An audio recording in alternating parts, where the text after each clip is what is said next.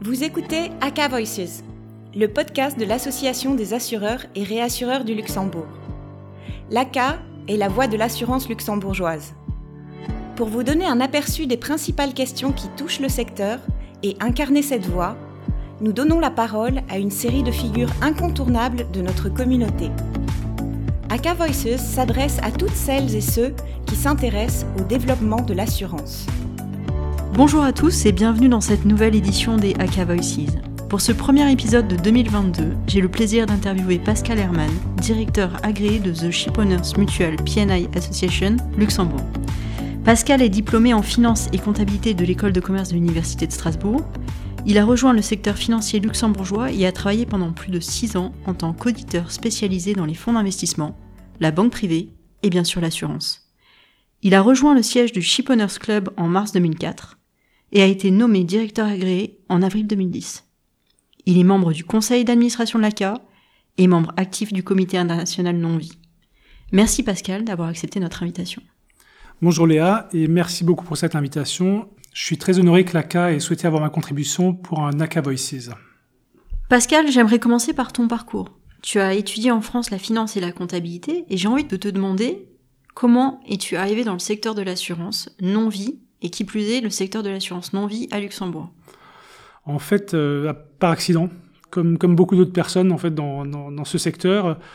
Euh, donc en fait, effectivement, je suis arrivé euh, sur Luxembourg chez, dans un Big Four en fait pour commencer ma carrière. J'ai fait de l'audit externe pendant quelques années et puis j'ai rejoint une ancienne collègue en fait dans une banque privée. cette expérience a été un petit peu raccourcie du fait d'une décision du, siège social qui a arrêté le projet. Euh, j'ai ensuite rejoint en fait un assureur de, un grand assureur de la place euh, qui fait de la non-vie locale et de la vie internationale. Euh, j'ai rejoint en fait cet assureur avec la mise en place d'une nouvelle direction et d'une nouvelle équipe de compliance, notamment et d'audit interne. Euh, et je suis reparti de cet assureur deux ans après à peu près, quand il y a eu un changement de direction. J'ai rejoint un Big Four pour quelques mois avant d'être chassé et de rejoindre en fait Ship Owners pour reprendre la direction quelques années après en fait. Et donc tu rejoins un club PNI. Peux-tu nous, en dire un peu plus et nous expliquer quelle est la différence avec une compagnie d'assurance traditionnelle? Beaucoup de différences de fonctionnement. Notre secteur est effectivement très très particulier dans, dans le sens où euh, effectivement notre, notre, structure déjà en elle-même est particulière. Nous sommes organisés sous forme d'une mutuelle d'assurance. Celle-ci a été créée en Angleterre en 1855, a été relocalisée au Luxembourg au milieu des années 70 et à l'époque cette décision avait été prise euh, avec la mise en place du contrôle des changes cela posait problème en termes d'asset liability management pour notre compagnie. Et en fait, pour couvrir le risque de change de nos sinistres ainsi que nos coûts de fonctionnement, il nous est essentiel de pouvoir adosser les actifs euh, avec euh, des devises correspondantes. On est une mutuelle d'assurance, on a des sociétaires, on n'a pas des, actionnaires, donc effectivement, de ce point de vue-là, on a une pression qui est tout à fait différente. On n'a pas cette pression du chiffre pour sortir effectivement un dividende. Et toutes les décisions qu'on prend finalement sont faites, dans, enfin sont prises dans, dans, le, dans une optique moyen long terme euh, et dans, dans le but ou dans l'objectif effectivement de, d'être positif pour nos membres à long terme. Euh, dans ce cadre-là, effectivement, on peut accepter d'avoir une ou deux années en fait où on, où on va pas augmenter les primes, où on va accepter de faire un, un déficit effectivement euh, pour aussi aider nos membres.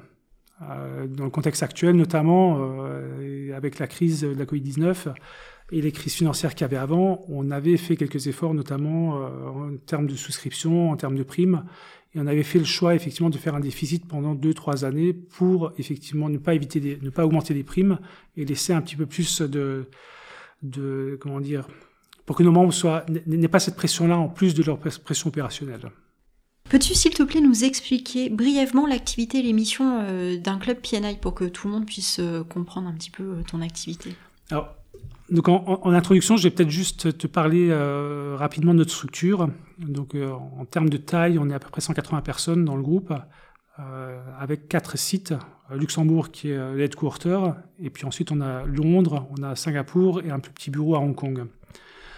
Euh, on représente, euh, en fait, au 30, juin, au 30 juin 2021, on avait à peu près 8200 membres et on assurait 34 000 bateaux à travers le monde. Notre chiffre d'affaires était environ 210 millions de dollars. En termes de couverture, ce qu'on propose, c'est une, couverture de responsabilité civile aux armateurs. On est actif sur une niche. On va couvrir plutôt des petits bateaux. des bateaux comme des, petits bateaux ou des bateaux spécialisés. Donc on va couvrir effectivement des ferries, des, tankers, des petits tankers, des remorqueurs, des petits porte-conteneurs, des yachts aussi, pour changer. Euh, des bateaux qu'on appelle spéciaux en fait, donc des bateaux qui posent des câbles ou des bateaux avec des grues. C'est vraiment très très diversifié et on va assurer ce type de bateau un peu, travers, un peu partout dans le monde en fait. Euh, donc le fait qu'on ait aussi cette diversité tant au niveau du, du type de bateau qu'au niveau géographique, ça nous permet effectivement d'avoir aussi un risk spreading très très très important. Peux-tu nous faire part des principaux défis auxquels le secteur de l'assurance non-vie est confronté? Alors, au-delà des, challenges, dirais, classiques auxquels tous les, assureurs sont confrontés, je, serais plutôt tenté de, couvrir deux euh, aspects particuliers qui sont relatifs à notre business. Euh, le premier point, c'est vraiment l'aspect protectionnisme, en fait. Et ça, on se rend compte que de plus en plus, puisque notre business est très, international, euh, on se rend compte qu'effectivement, il y a de plus en plus de, de tentations par les pays de mettre en place des barrières à l'entrée.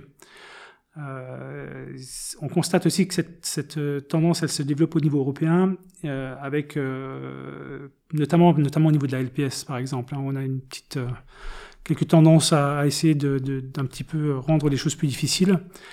Euh, de types de barrières qu'on rencontre assez régulièrement euh, sont les, les, mises en place de licences locales, les taxes additionnelles, les barrières bancaires. Vraiment, il y, a, beaucoup de, créativité à ce niveau-là. Au niveau du deuxième challenge, je dirais que c'est la transformation de notre marché et des risques, en fait. Euh, le, secteur maritime, bien qu'il soit très traditionnel, en fait, euh, connaît beaucoup d'évolutions. Et les dernières évolutions, effectivement, sont liées euh, à tout ce qui est pollution, à tout ce qui est nouveau mode, mode en fait, de, de propulsion avec l'électrique, des choses comme ça, en fait. Euh, les cyber-risques aussi, et puis tout ce qui est risque accru en termes de pandémie ou encore les risques climatiques en fait. Donc ça c'est vraiment les, deux aspects qui, euh, qui sont vraiment euh, fondamentaux pour notre business en fait. Pascal, tu es membre actif du conseil d'administration de l'ACA. Merci. Pourquoi est-ce si important pour toi d'être membre de notre association professionnelle? Et quels sont, à ton avis, les deux principaux sujets pour l'ACA en 2022 alors, comme tu le dis, euh, Léa, j'essaye effectivement de participer de manière euh, active à la vie de l'ACA euh, par le biais des, conseils d'administration, de la commission internationale non-vie, des groupes de travail, parce que je pense que c'est vraiment fondamental de, participer en fait à l'écosystème luxembourgeois et de se faire entendre, que ça soit au niveau du régulateur ou au niveau du, ministre du tutelle en fait. La voix de l'ACA, effectivement, c'est un, un bon biais ou une bonne voix effectivement, et une voix qui porte de, de, ce qui fait aussi la force de l'ACA, à mon sens, c'est le fait, c'est la diversité en fait dans, dans, dans, les compagnies qui sont euh, qui sont dans l'ACA. On a vraiment une une palette qui est représentée et qui permet euh, d'adresser tout type de, de problèmes et ça assez rapidement ou assez tôt dans le dans le processus dans les processus de changement. Euh, l'ACA sert, pour nous en fait, qui sommes une petite compagnie, euh, l'ACA a vraiment un rôle important euh, en termes de, de veille réglementaire, par exemple. Euh, ça permet effectivement de, détecter des problèmes en amont, très en amont, et de les traiter même, même en étant dans une petite compagnie, en fait. Euh, euh, cet aspect-là est vraiment primordial. Ensuite, au niveau des, principaux sujets, ce qu'on retrouve sans, surprise, effectivement, c'est tout ce qui est problématique réglementaire et fiscale, et aussi les, sujets ESG, en fait. Euh, merci Pascal. Ces deux sujets euh, sont effectivement prioritaires et sont dans les priorités euh, de l'ACA pour 2022. Comme tu as pu le remarquer, Pascal, nous avons la tradition de terminer nos ACA Voices par une note un peu plus personnelle. Et j'aurais voulu, s'il te plaît, te demander s'il était possible pour toi de partager avec notre public une de tes passions. Alors, mon expérience Erasmus, en fait, avec un, an à l'étranger, en fait, est sans doute pas totalement euh, comment dire, étrangère à, ma passion, qui est la passion des voyages, en fait. Donc, euh, je veux dire, avant la crise du Covid-19, euh, de par mon travail, j'ai pendant quasiment plus de dix ans voyagé un petit peu partout dans le monde, sur cinq continents différents. Et la liste des pays que j'ai eu euh, la chance de, pouvoir voyager est assez, assez longue.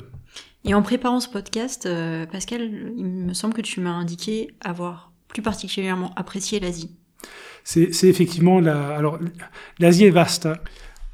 La, région que je préfère donc en Asie, c'est vraiment la, zone qui est comprise euh, entre le Vietnam, le Laos, le Cambodge, la Thaïlande aussi. c'est des régions que j'affectionne particulièrement parce qu'elles sont très traditionnelles et puis qu'il y a vraiment un, il y a, un énorme gap en fait avec ce qu'on connaît ici. On se rend compte que la vie est totalement différente dans ces pays-là et qu'on on est, on est extrêmement privilégié en Europe. Euh, c'est aussi une des raisons pour lesquelles j'ai emmené euh, ma famille et mes enfants dans ces, dans enfin, ma femme et mes enfants dans ces coins-là pour qu'ils se rendent compte de la chance qu'ils ont à vivre en Europe. Merci beaucoup Pascal euh, pour avoir accepté notre invitation et avoir partagé avec nos auditeurs ton parcours et ton point de vue sur l'industrie. Merci beaucoup Léa. Merci d'avoir écouté Aka Voices. Nous espérons que vous avez aimé cette interview. Pour l'écouter à nouveau ou la partager, rendez-vous sur le website aka.lu sur la rubrique Aka Voices.